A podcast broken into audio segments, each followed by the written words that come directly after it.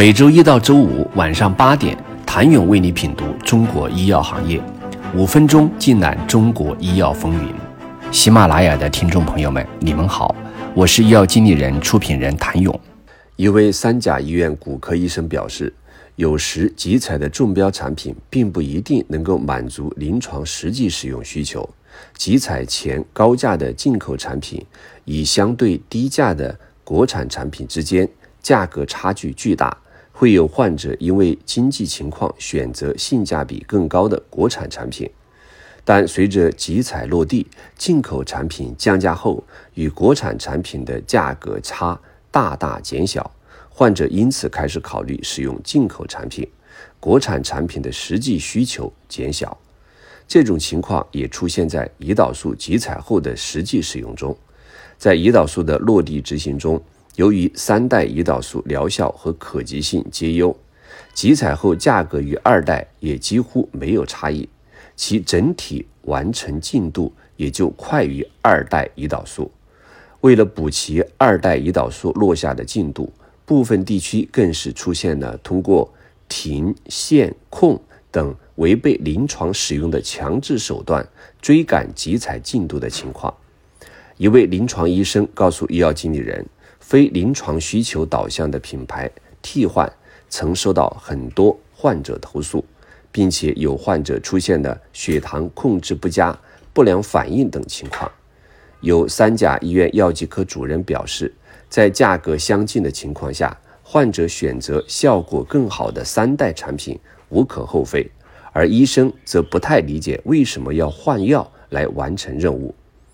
此外，集采后胰岛素产品还会涉及到更换胰岛素笔的问题。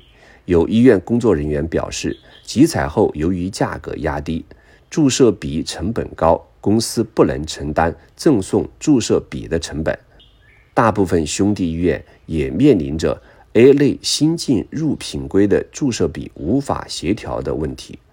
集采产品采购量未达标，受多方面因素影响，能否完成约定采购量，并非由医疗机构单一主体决定，而是药械上游供应商、药械厂商、代理商以及医疗机构链条上多方主体协力的结果。但通报的直接负面影响，如此看来，似乎只有被点名的医疗机构。有观点认为，因采购量不达标而通报医疗机构。是在将集采成果制度化，医院的使用应遵循临床的需求，而不是集采的报量数字。监管部门简单的通报并不能形成约束力，甚至适得其反。在临床使用场景，行政任务被迫与患者需求对立。也有另一种观点认为，既然医院提交了约定采购量，企业也降价寻求以价换量。那么，医疗机构也应该遵循契约精神完成采购，不论正方还是反方，能够形成医疗机构以量换价和医械企业以价换量良性循环，是集采的基础。医保部门确定集采品种，医院报量，企业竞标只是开始，而不是结束。更重要的环节在于落地与执行。